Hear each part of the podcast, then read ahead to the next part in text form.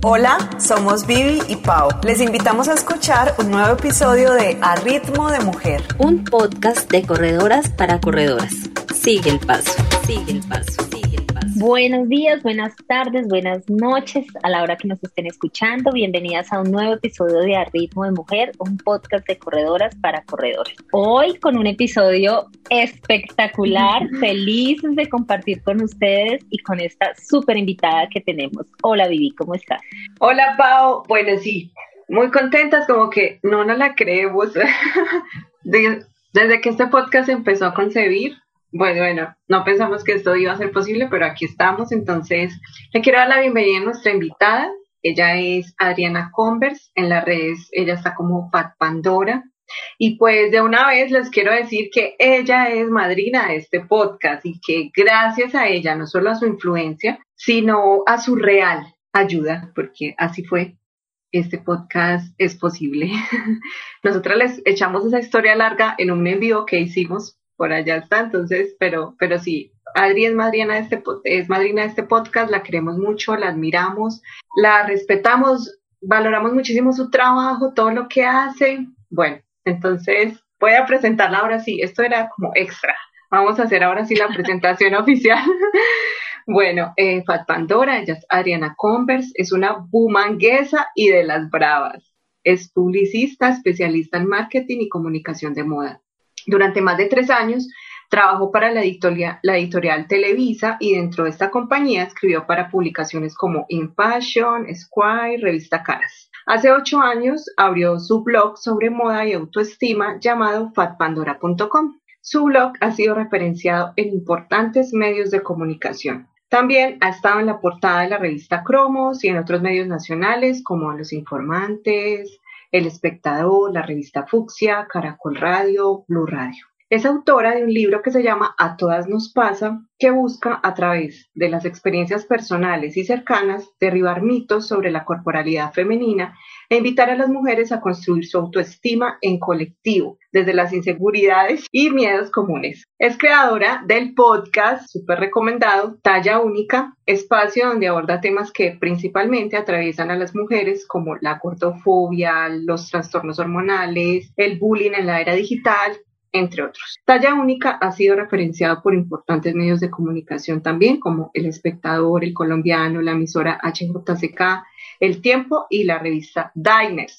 ¡Uh! Bienvenida, Adri. Feliz de tenerte acá. A ritmo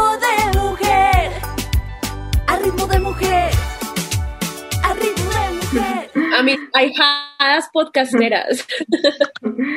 Así es. Bueno, Adri, cuéntanos de ti, de tu experiencia como periodista de moda y como mujer gorda en este mundo que usualmente está reservado para mujeres delgadas o para el estereotipo que socialmente se maneja sobre que, quién, debe, quién podría o debería ser una periodista de moda. Sí, la verdad, desde muy niña supe que, que, bueno, me gustaba la moda, pero que no me veía como se esperaba que ah, se vieran las personas que le gustaban la moda, además de que no había representación en medios de personas como yo.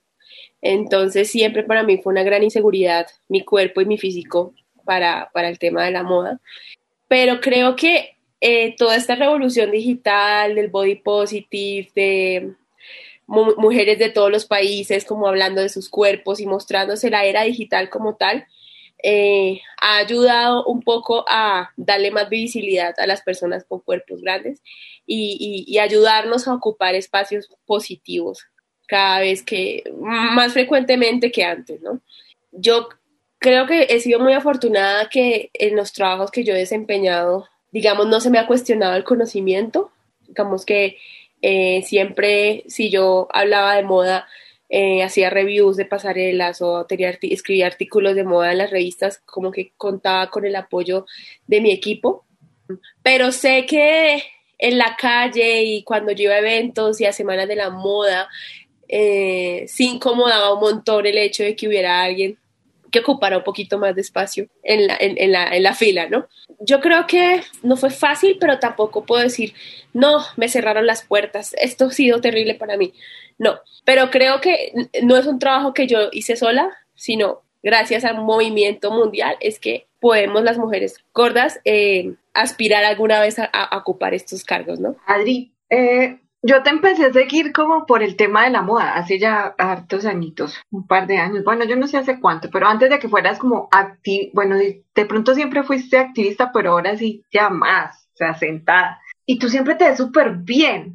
¿Cómo haces, cuáles crees que son esos prejuicios que enfrentamos todas las mujeres? Porque yo pienso que sí es indiferentemente de, de la talla y todo, del tamaño de nuestro cuerpo para a la hora de vestirnos. O sea, ¿por qué cuesta tanto ese tema? Una de las enseñanzas más lindas que me ha dejado como toda este, esta historia de, de Fat Pandora, pues, es que antes de que, bueno, cuando yo abrí mi blog, ya fue eso por el 2012, ya son nueve años, yo pensaba que todos estos problemas que yo tenía frente al espejo era un tema de solamente mujeres gordas.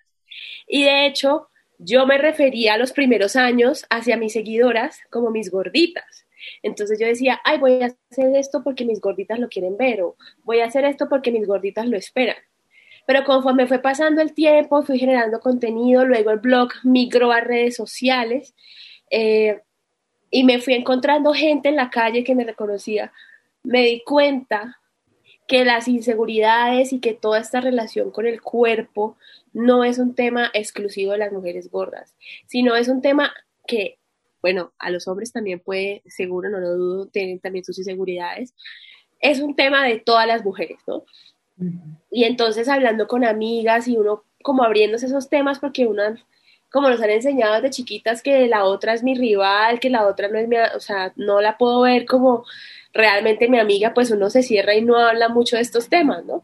Pero ya cuando uno va creciendo, digamos, empieza a hacer como un poco las paces con su cuerpo y con el cuerpo de las demás también, uno se da cuenta que todas tenemos inseguridades, que todas tenemos eh, cosas que no nos gustan, que todas hemos tenido una mala experiencia en un vestir de un almacén de ropa, que todas nos hemos sentido muy mal cuando nos damos cuenta que el pantalón que siempre usábamos eh, nos está apretando. Eh, y esto básicamente no es algo con el que nacimos. Nadie nació con esas inseguridades. Y en especial nosotras, ninguna nació con, con esta creencia de que un pantalón, una talla de un pantalón me define, sino que es una sociedad que nos está enseñando a las mujeres que para ser leídas como hermosas tienen que estar dentro de una talla, ¿no?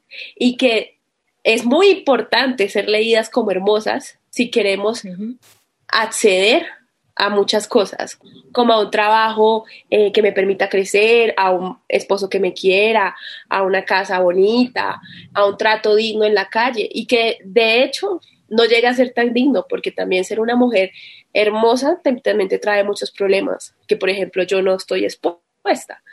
O sea, digo, yo salgo a la calle y a mí me gritan cosas de gorda, no sé qué, bla, bla, pero yo sé que a mí no me acosan como a otra mujer.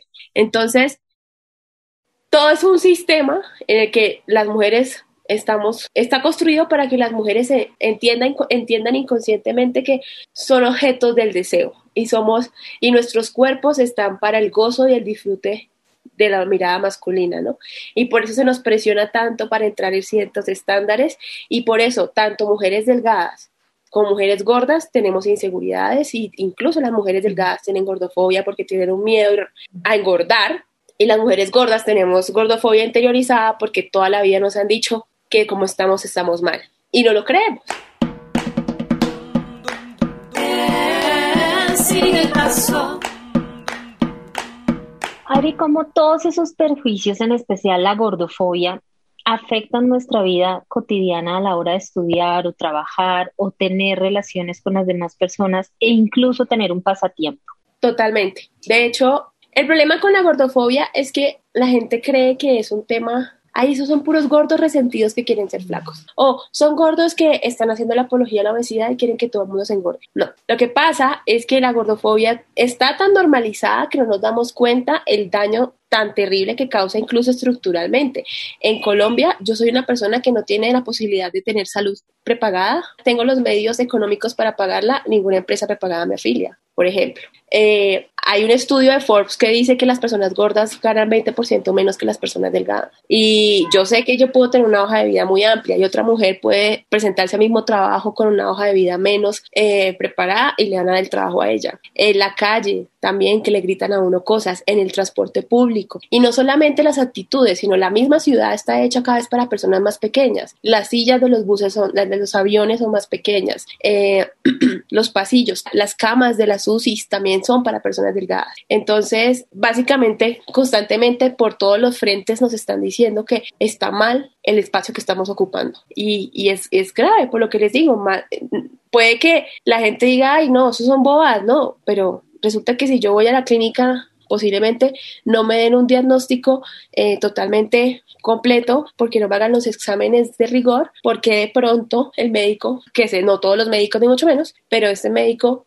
asuma que lo que yo a mí me pasa es solamente y exclusivamente por mi peso. Entonces, es un montón de variables, pero que sí causan segregación y no se nos olvide, la gente se nos olvida mucho y no tiene memoria. Hace unos años una niña Montería se suicidó porque en el colegio le hacían bullying por gorda tenía 12 años. Y en sus 12 años de vida tomó esa decisión, se tiró por el balcón de su casa, o sea, y la gente tiene todavía esta historia romántica de, ay, es que hagámosle bullying a la gorda o al gordo porque de venganza se va a adelgazar y se va a volver súper guapo y súper guapo, y entonces está súper romantizada esa idea y súper aplaudida tanto por la sociedad, por los medios, incluso hoy en día, después del COVID, por el mismo Estado que le está diciendo a la gente que ser gordo es básicamente una carga, un problema y una fuente de COVID también. Adri, nosotros, estoy hablando por Pau, pero yo creo que sí, porque escuchamos casi siempre los mismos podcasts, leemos muchas cosas parecidas y nosotros nos dimos cuenta de este tema por un podcast. Entonces, supongamos que muchas de quienes nos están escuchando se están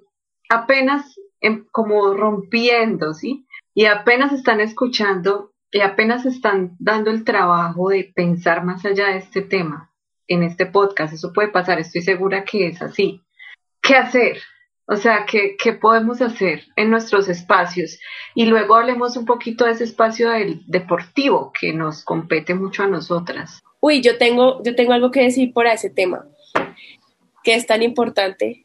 Eh, lo de qué hacer es complejo porque todavía lo estoy descubriendo, pero primero estar dispuestos a escuchar y a dejar atrás esos prejuicios de, ah, son solo gordos que están resentidos, eh, adelgacen como si la obesidad o el sobrepeso fuera simplemente un factor que se diera solamente por comer mucho y no hacer ejercicio, ¿no? Eh, atreverse a leer más del tema, a escuchar a las personas que sufren estas cosas.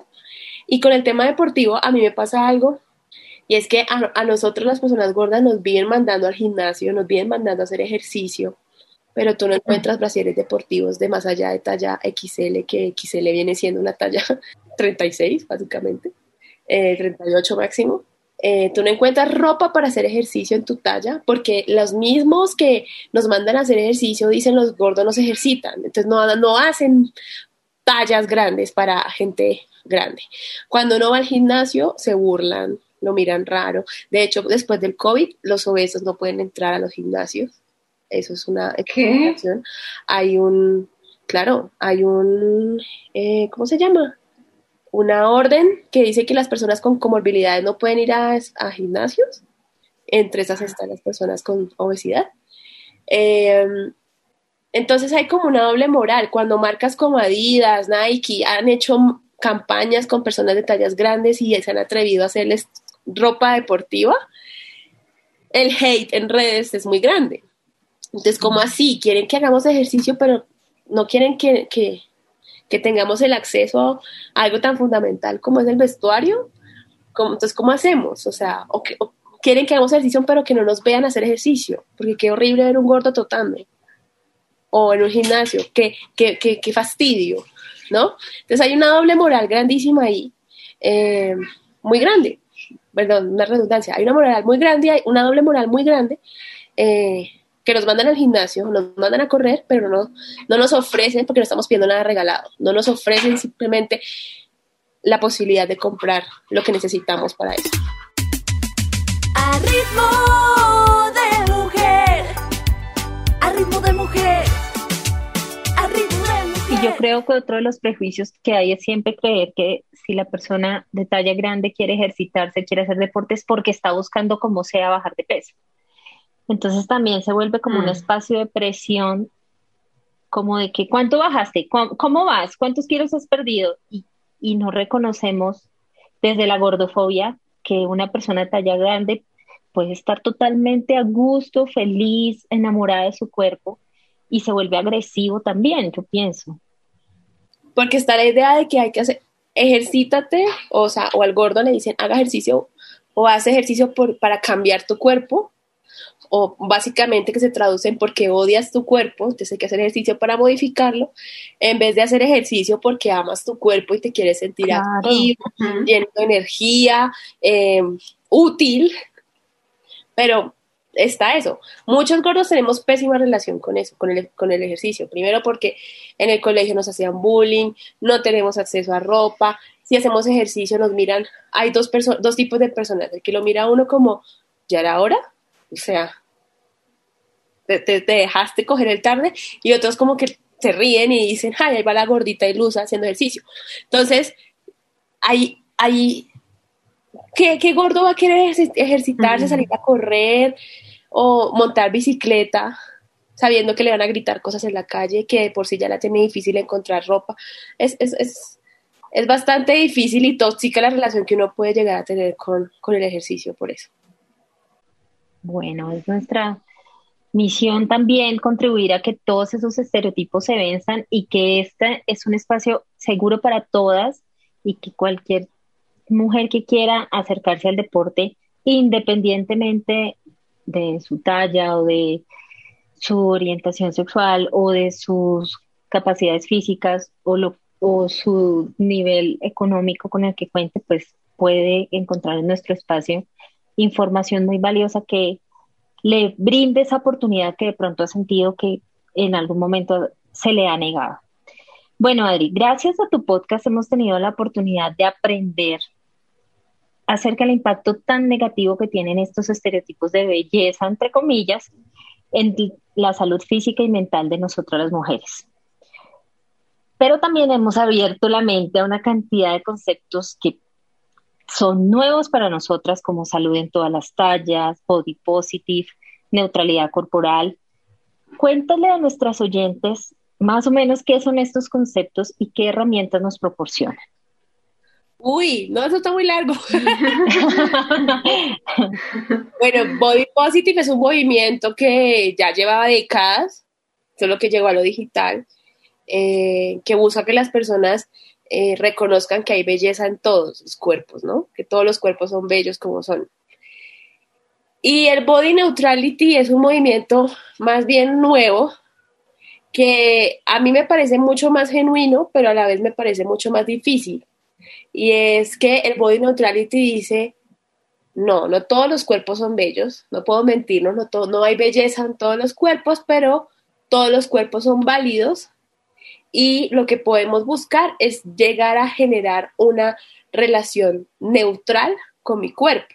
A mí me parece maravilloso, súper poderoso, pero también me parece muy difícil y muy imposible, utópico, yo creo que es la palabra, sobre todo para mujeres como nosotras latinas, que siempre mm. nos han metido desde chiquitas la importancia de la belleza y de ser leídas como bellas. Por ejemplo, en mi caso, toda la vida me dijeron qué cara tan linda, ¿no? Lástima el cuerpo, ay, no sé qué. Pero entonces eso me hizo como aferrarme mucho a, a, la idea de que yo era bonita de cara. Entonces, en algún momento, empezar a construir y decir, no, ya no me importa que me vean como bonita, pues es muy difícil, eso no, no, no, no va a pasar, menos en, en esta sociedad.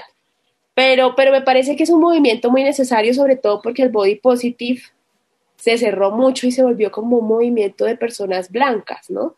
Eh, mm -hmm. Básicamente mujeres blancas gordas, norteamericanas o anglosajonas.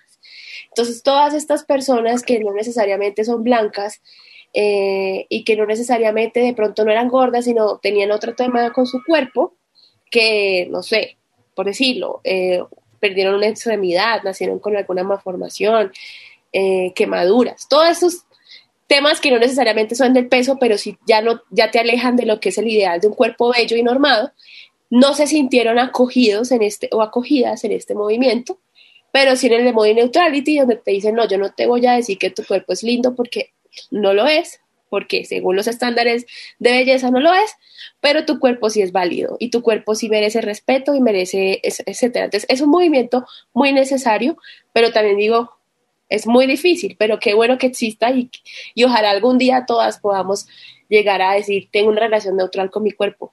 Eso sería maravilloso. ¿Y qué otra cosa que me preguntaste? Body neutrality. Salud en todas las tallas. Ah, bueno. Eh, el, el, movimiento salud en todas las tallas, bueno, yo no pertenezco, me encanta, pero no soy profesional de la salud, pero es un movimiento desarrollado por profesionales de la salud eh, en el que se cuestionan como todos estos, eh, en, la, medicina tradicional se ha satanizado tanto la obesidad y leemos diciendo a la gente y a las personas que la obesidad es una enfermedad y que, y que la pandemia, la obesidad y que no sé qué, pero siguen habiendo obesos. Entonces, toda ese, la vida. Ese discurso del odio hacia los obesos o hacia los gordos no está haciendo que haya menos obesos o menos gordos, al contrario, cada vez hay más. Entonces, este movimiento buscaba cómo abordar la salud, qué es realmente salud, y cómo abordarla desde un lugar mucho más empático y mucho más eh, consciente de que la salud, además, otra cosa muy importante, pues es que nos hacen todo este bullying y todo este body shaming a los gordos desde la infancia y nadie piensa, eh, que dicen, es por tu salud. Y la salud mental, porque todas las personas que hemos tenido eh, problemas con nuestro peso desde muy chiquitos, hemos tenido TCA, hemos tenido depresión, etcétera. Yo tuve una bulimia muy grave en la adolescencia, tuve cuadros de depresión a lo largo de mi vida. Entonces, ¿por qué la salud mental no importa? Es porque no se ve, porque no incomoda, porque no te, ocupa, un poquito más de espacio en la silla del bus al lado tuyo. Entonces, el, el, movimiento de salud en todas las tallas habla de cómo abordar la salud, quitándolo del peso, ¿no? Como desligándolo yo la verdad, como te digo, no, no, no, no soy a profundidad del tema. Me encanta, siempre tengo invitados en mi podcast que nos hablan del tema, pero básicamente es una manera de más empática y más humano de tratar a las personas con, con cuerpos grandes. Adri, es que también hemos, de lo que hemos leído y aprendido muy poco, pero sí al menos como para empezar a abrir los ojos con este tema, es que hay discriminación seria, grave, porque desde muchos profesionales de la salud que evita que las personas con cuerpos grandes tengan los mismos servicios de salud. Primero, diagnósticos, por ejemplo, los mismos diagnósticos o tratamientos, servicios que una persona de cuerpo en la norma, pues, ¿sí? Entonces, eso sí es muy común, eso pasa, es real.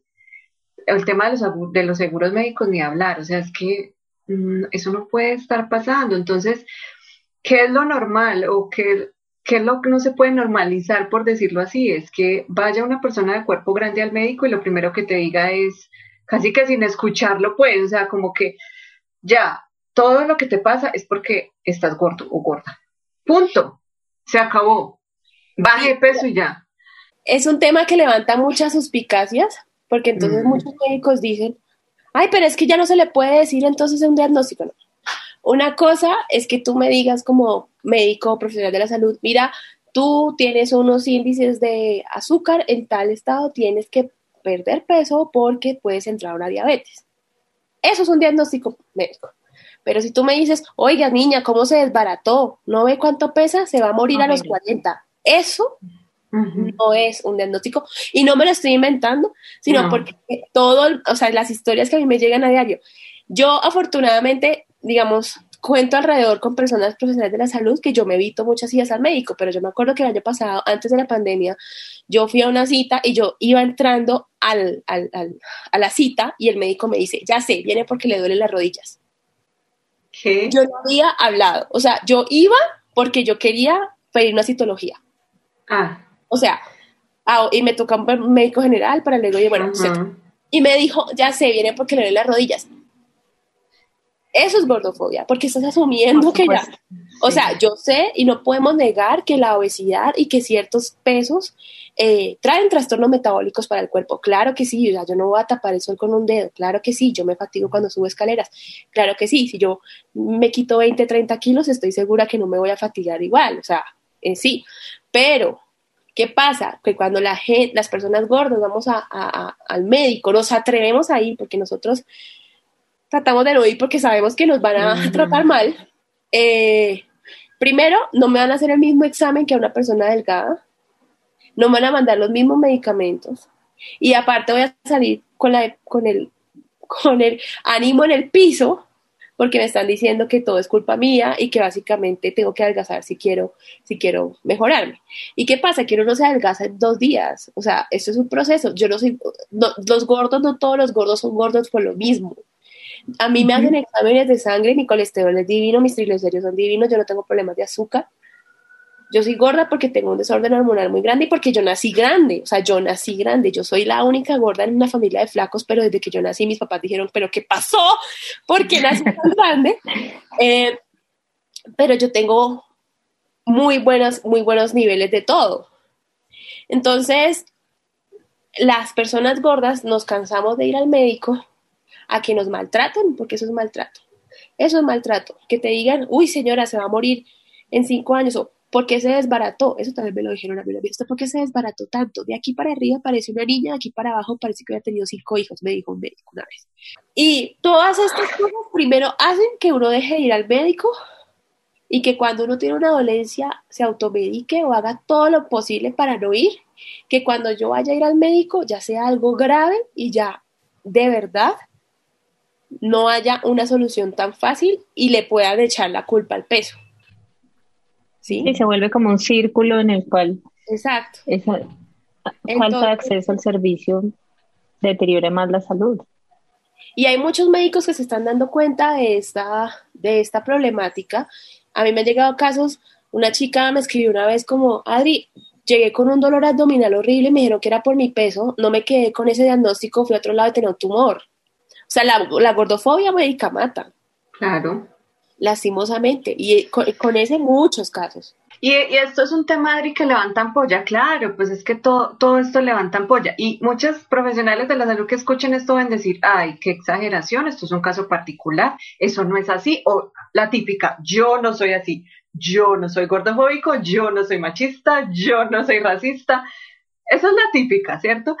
Y yo pienso que lo importante es, hey, primero, callémonos porque tenemos un montón de privilegios que no estamos viendo como lo otro, empaticemos, escuchemos y veamos la realidad que, pues, es que pasa, es que es lo que pasa, Ari. Entonces, y empecemos a mirar también cómo desde nuestro ámbito, más si es médico, podemos cambiar.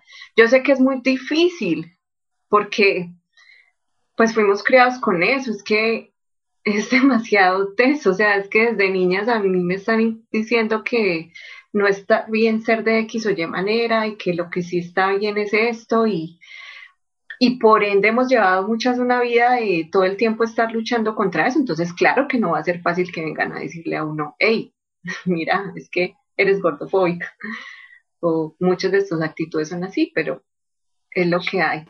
O sea, Todas las personas, perdón, todas las personas somos gordofóbicas. Los que no son gordos y los gordos tenemos gordofobia interiorizada, porque lo que te digo, toda la vida nos han dicho que está mal.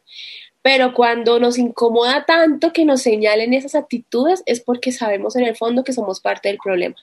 Y que muchas veces le hemos dicho a alguien, es que está, eh, es que, es que, a ver, creo que también va como en un complejo como muy de narcisismo de yo tengo la solución. Yo, alguien tiene que decírtelo. Es que si yo no te lo digo, ¿quién? Como vengo yo de superhéroe, ¿no? Y también como eso, como esa moralidad de ser delgado está bien, ser gordo está mal, por lo tanto, si delgada yo estoy bien y tú estás mal. Entonces tengo que recordarte lo que estás mal. Y, y, y pues no. Y es por tu bien. Sí, por- por tu bien. Pero, por ejemplo, hay personas delgadas que tienen pésimos hábitos de, sa- de, de- pues, de- de vida, fuman en exceso, beben alcohol, consumen drogas, pero como son delgadas, nadie les está diciendo, oye, deberías dejar de hacer eso por tu salud.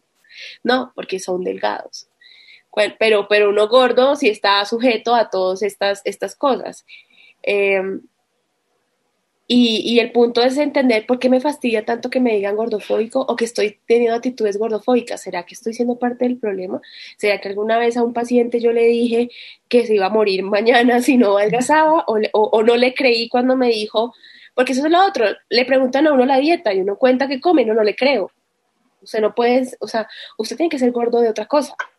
Pero yo tengo hipotiroidismo, siempre fui grande. Me hicieron una cirugía bariátrica, perdí 30 kilos y me dio hipotiroidismo. Y a mí nunca me había dado nada, yo nunca he tenido problemas de tiroides antes. Y era mi cuerpo tratando de, de decir, pucha, ¿cómo freno esta parada? Porque es que yo no soy así. Me dio resistencia a la insulina post, post cirugía. Y hoy en día recuperé todo el peso que había perdido y tengo estas dos problemáticas que no tenía antes de operarme, porque aunque suene muy cruel, o y, no cruel, no, como suene muy inverosímil, yo era una gorda sana.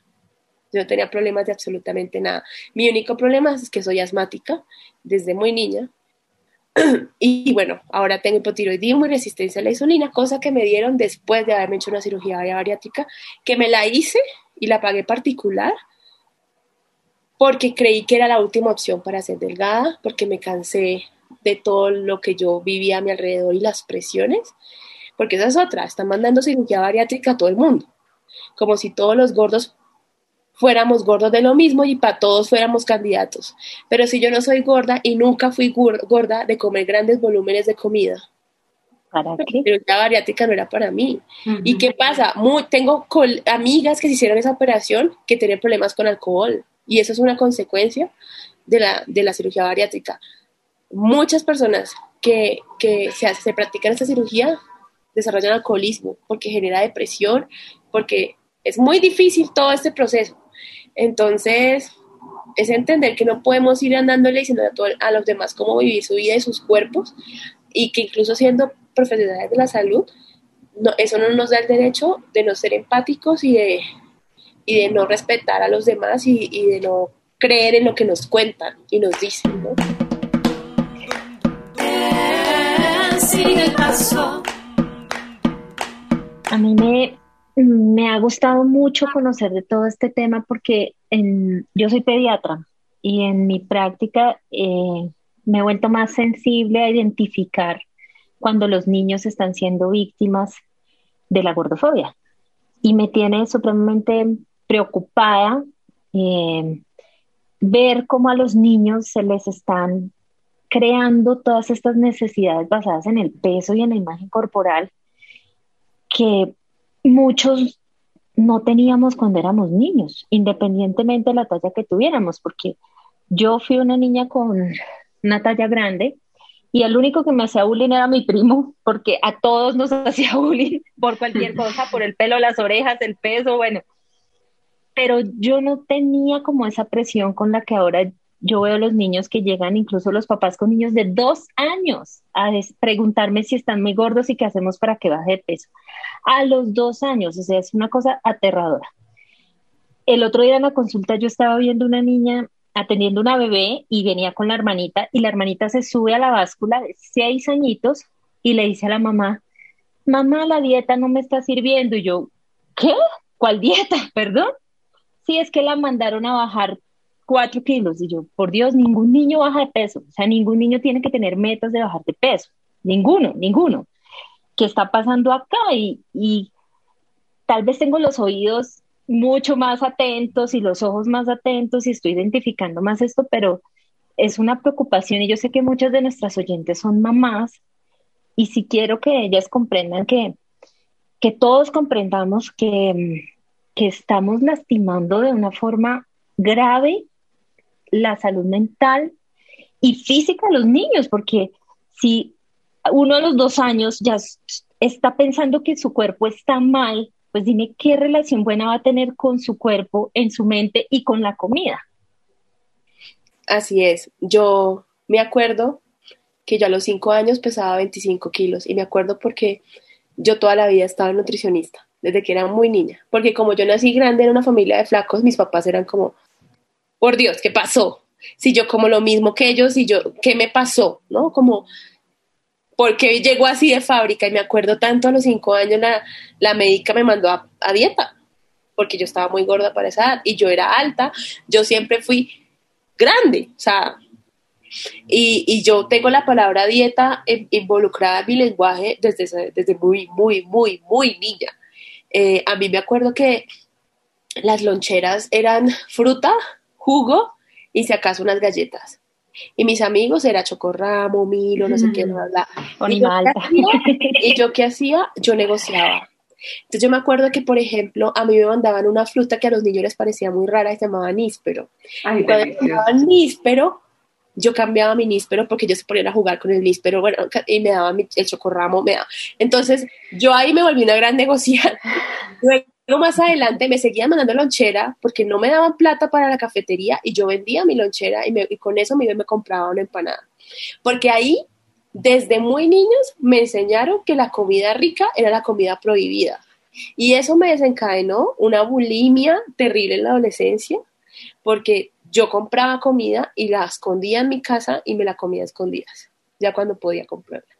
También porque cuando era muy niña, mi papá me llevaba a la panadería y a las salsamentarias, creo que de pronto ustedes saben lo mismo, Sí, sí. Sí, y comprábamos los recortes de, de jamón y eso que sobraban y, y me los, nos los comíamos en el carro y me decía, cuando llega a la casa, "Shh, to, no le digas a su mamá. Yo sí, señor. Yo llegaba a la casa y mi mamá toda, ¿qué estuvieron haciendo? ¿Estuvieron comiendo? Y yo, "Mm". mi papá, no, no, no, no, no. Claro, entonces ahí ya me enseñaron que la comida rica era prohibida y yo llevé ese mismo comportamiento en la adolescencia. Ya no iba con mi papá a la panadería ni a la salsamentaria, pero iba yo y me lo escondía en mi, en mi casa. Y luego, ¿qué hacía? Me metía laxantes y eh, nunca fui buena vomitando. Entonces pasaba tres días sin comer eh, o, o tomaba laxantes. Cuando vendían sibutramina, compraba sibutramina. Una niña de 17 años iba a la droguería y le vendían sibutramina. O sea, un montón de cosas por esa, por, desde niña, porque de niña me estaban diciendo que la comida era un problema para mí. Y la gente no ve eso. Y hoy en día yo voy a terapia y lidio con estos temas. Y, y- y yo sé, y espero que las mamás que nos escuchen no se van a sentir atacadas, yo sé que mis papás no lo hicieron por malos papás, porque es que a nadie les enseñaron a ser papás. Y ellos lo, ellos lo hicieron desde el amor y desde también yo creo esa preocupación y conciencia de saber que a los gordos les va muy mal en la vida, porque mi papá me decía, es que a los gordos solo los quiere la mamá, cosas así, porque en parte yo creo que él también fue parte del problema y muchas veces discriminó a personas gordas, porque, porque ser gordo tiene una sanción social. Y yo creo que él al ver a su hija gorda, de niña, desde niña, él sintió como esa necesidad de protegerme para que yo no fuera a vivir esos rechazos que vive una persona gorda. Entonces, yo sé, y mamás y papás que nos oyen, yo sé que no lo hacen de odio, no lo hacen, lo hacen al contrario, por amor, pero entender que, que, no es, que, muchas veces no, no, lo estamos haciendo de la manera que es, ¿saben? Que hay que dejar que los niños construyan su relación con la comida de la manera más sana posible que trasladarles nuestras inseguridades y los miedos solo empeoran la situación. Oh, este tema, es que esto es el tema. Mm. Adri, tú en el libro A todas nos pasa, que se lo recomendamos muchísimo, tienes No, algo que, sí, que es la regla de los tres minutos. Eso, cuéntanos eso en qué consiste. Eso también se remonta a una época, de- a mi infancia, y es que cuando yo salía con mi mamá a la calle, como les conté y les he contado a lo largo del podcast, mis papás son personas delgadas, mi mamá era muy esbelta y muy bonita de joven, entonces ella salía conmigo a la calle y la miraban y me miraban, la miraban y me miraban, y la gente que la conocía le decía, ay, se nota que la niña se toma la sopita. Y yo, en mi ingenuidad, pues era una niña de seis años, yo decía, sí, mi mami cocina muy rico, porque yo pensé que me estaban diciendo que son algo así. Entonces, yo me acuerdo, mi mamá me dijo a los seis años, y a- seis años fue hace 27 años, hasta me acuerdo, te están diciendo que estás gorda. Y yo, y mira, ha pasado 27 años, y yo todavía me acuerdo. Entonces, ahí yo me sentí como, ok, me sentí muy boba, muy ingenua, y me- se me quedó aquí para siempre.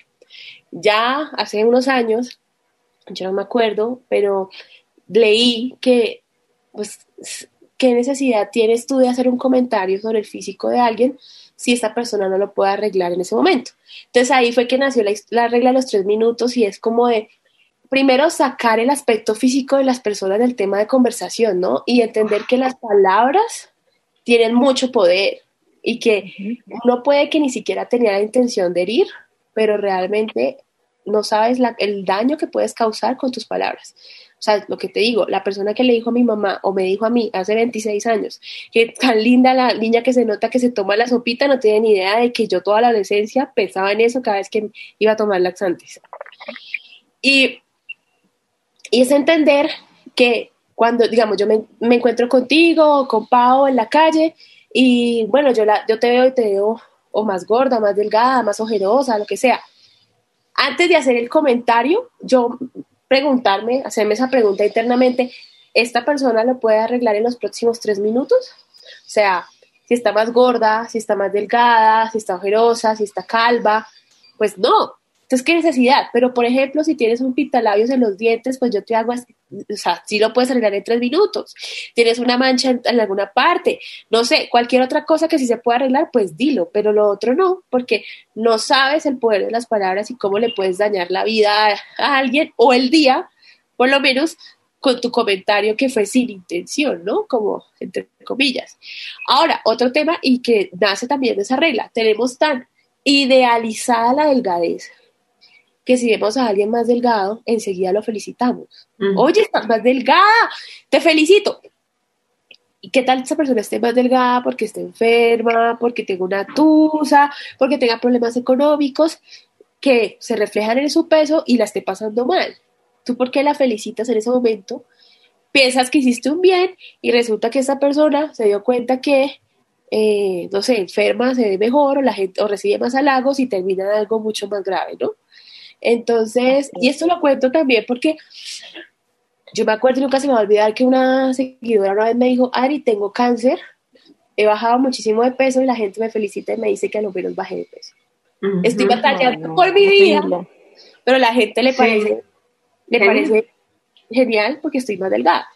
Y yo decía, marica, o sea, de verdad, así de idealizada la delgadez que le estabas diciendo a una mujer con cáncer que a lo menos adelgazó. No, horrible. Entonces, es entender que los comentarios sobre los las palabras tienen poder y no tenemos ninguna autoridad para hacerle comentarios a los demás sobre su cuerpo y sobre su físico. Ya si esa persona me dice, oye, estoy haciendo ejercicio, me veo más delgada, pues o sea, díselo bacano, impúlsala, apóyala, está bien porque es algo que está, está siendo deseado, eh, no, no porque sí, eh, pero comentarios no solicitados sobre el físico de nadie, o sea, deberíamos sacarlos de toda conversación. Eso culturalmente nos cuesta un montón, porque eh, si es complejo como nosotras crecimos, cuando intentamos hacer el ejercicio es difícil, pero pues intentemos y verá. Y también en estos días estaba leyendo un tema sobre usa otras maneras de halagar que no sea el físico, ¿sí? La persona tiene tantas cosas bonitas, tantas cosas valiosas, que no necesariamente tienes que halagar siempre con el físico, o sea, como que, ¿sí? ¿Qué pila eres? Sí.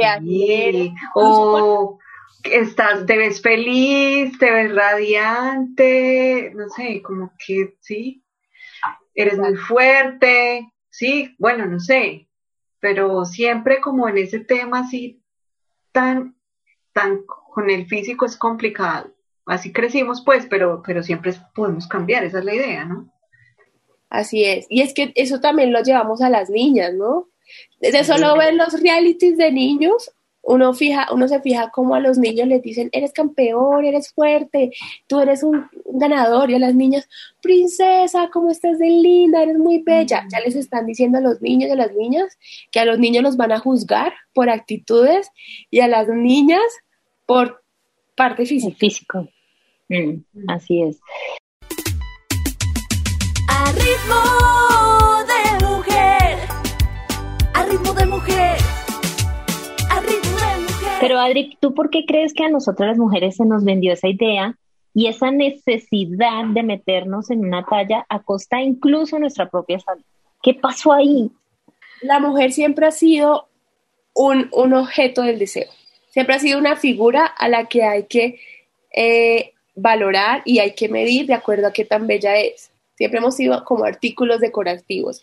Y porque cuando las mujeres están muy ocupadas contando calorías, pensando en si entran o no en una talla, en el gimnasio, en lo que sea, son mujeres que no están pensando en sus derechos, en sus, en, en, a ver, hace un tiempo hablé con Diana Uribe, que la reina de los podcasts. Total, reina, mejor dicho. Maestra de maestras. sí. Yo le hice una pregunta similar y ella me dijo, es que, por ejemplo, en los setentas, cuando las mujeres estábamos pidiendo, eh, hablando sobre la píldora eh, del día después de, pues, de anticoncepción, cuando estábamos hablando de igualdad salarial, cuando estábamos hablando de eh, autonomía en, sobre nuestros derechos sexuales y reproductivos, cuando estábamos hablando tantas cosas importantes sobre nosotras y, lo, y nuestros derechos, sale Jane Fonda con su video Fites. Y sacaron a las mujeres de las plazas de estar luchando por sus derechos y las metieron en los gimnasios. Entonces, una sociedad en donde las mujeres estén ocupadas, pesándose, midiéndose, entrenando, etcétera, es una sociedad en donde las mujeres son sumisas y no están luchando por sus derechos y por ser tratadas igual que los hombres. Entonces, ahora yo no estoy juzgando a las mujeres que disfrutan de ir al gimnasio, que disfrutan de muchas cosas, de, ser leídas como bellas, no, o sea, cada quien. Yo lo que estoy cuestionando es si tú lo estás haciendo porque te gusta o porque es una presión del medio donde estás.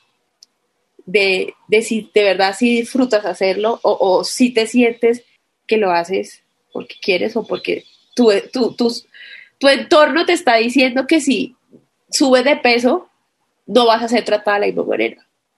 O si lo hacemos para disimular o silenciar todo lo demás, si lo hacemos y nos obsesionamos tanto y solo queremos saber de eso y bueno, y mejorar, y en nuestro caso, por ejemplo, saber de ritmos y kilómetros y bueno, Marcas.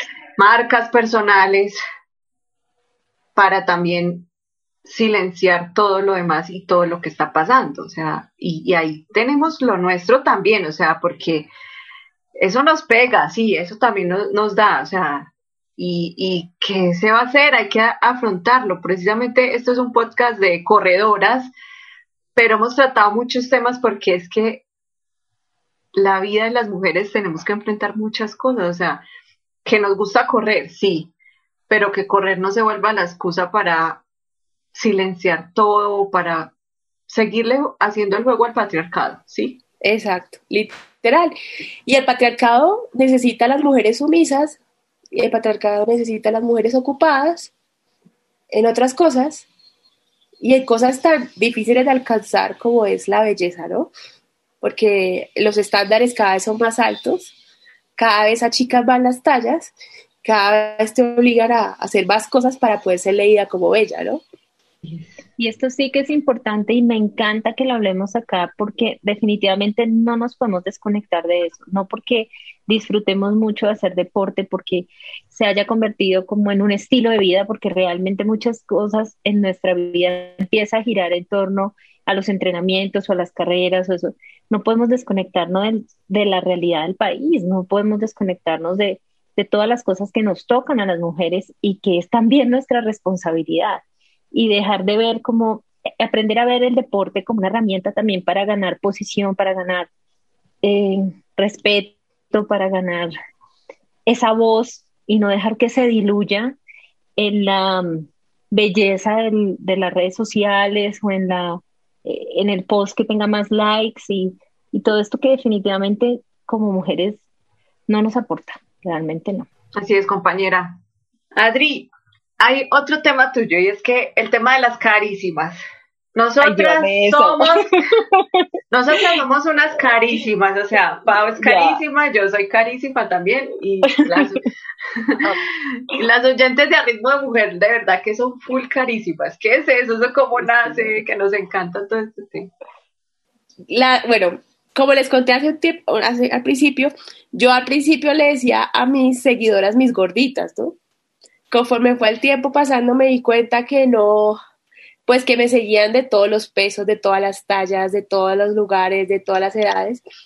Y en un Colombia Moda, eh, hace ya como cinco años, seis años, alguien me escribió en una foto, te ves carísima, piroténtica, no sé qué, ta, ta, ta. Entonces a mí me pareció tan chistoso que empecé a usarlo cuando también como hablando un poco de desligar los piropos sobre el peso, sobre el físico, te ves carísima, o sea, te ves regia, millonaria, etcétera. Entonces empecé a decirle a mis amigas de la gente en redes también como veo carísima, me siento carísima, entonces me empezaban a saludar y me decían, hola carísima, no sé qué.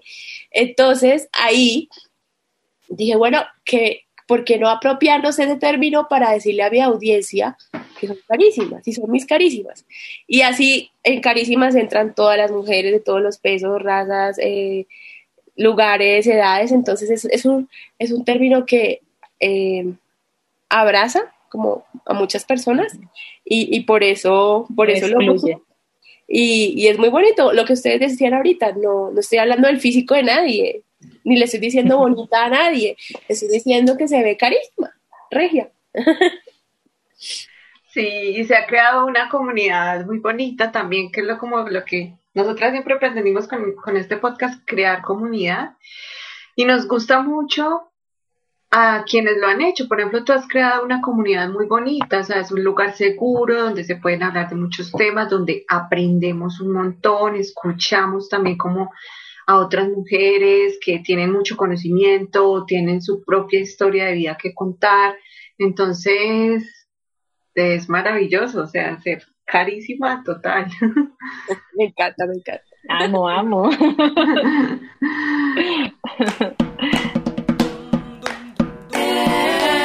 Sigue el paso.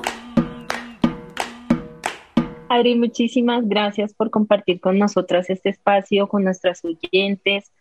Muchísimas gracias porque tu podcast de verdad ha sido no solamente la inspiración para esto, sino una explotadera de cabeza en cada episodio.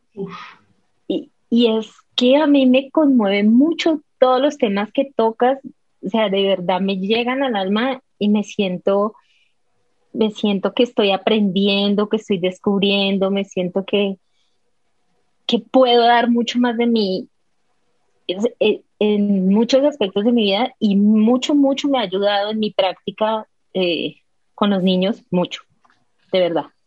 Gracias. Además que nosotras, pues lo, lo hemos comentado, lo descubrimos al mismo tiempo, empezamos, lo empezamos al mismo tiempo y Adri, nosotros no nos perdemos ni un solo capítulo, o sea, te digo, vamos al día full, pero además nosotras comentamos, ¿no? Porque no se queda solo ahí, no se queda solo en la parte personal y en todo lo que estoy sintiendo, sino que hablamos. Y entonces compartimos y debatimos y abrimos los temas, entonces es muy importante, de verdad lo que tú estás haciendo es maravilloso. Y otra cosa que yo le decía a Pau, claro, para las mujeres mayores sí, o sea, le sirve a todas y seguramente a todas nos ha transformado y todo. Pero lo valioso, lo realmente valioso es que como tú eres tan carísima, le llegas a las peladas también, o Sí. sea, a, a las adolescentes, preadolescentes y peladas que están en esa etapa tan dura por todos estos temas que hemos hablado.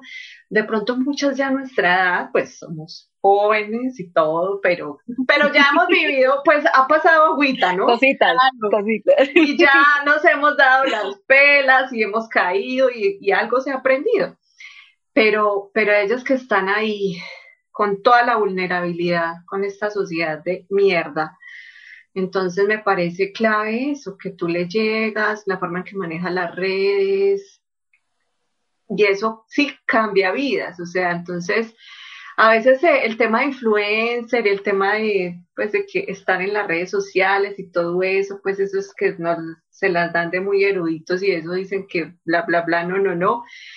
que la academia es lo importante, y claro, la academia es lo importante, pero llegarle a la gente así como tú le llegas a las mujeres, eso sí influye, o sea, porque yo digo, todo esto que yo he ido aprendiendo, a mí también me ha cambiado y yo cambio personas y todo eso, pero llegar masivamente es mi respeto, Adri, te queremos, te admiramos y a todas las que nos están escuchando, pues que sigan a Adri, la sigan, la busquen, que escuchen su podcast, que se lean el libro y que la recomienden también a sus familiares jóvenes, a sus amigas jóvenes, que es clave. Ay, me honra mucho sus palabras, de verdad. Eh, para mí es muy importante.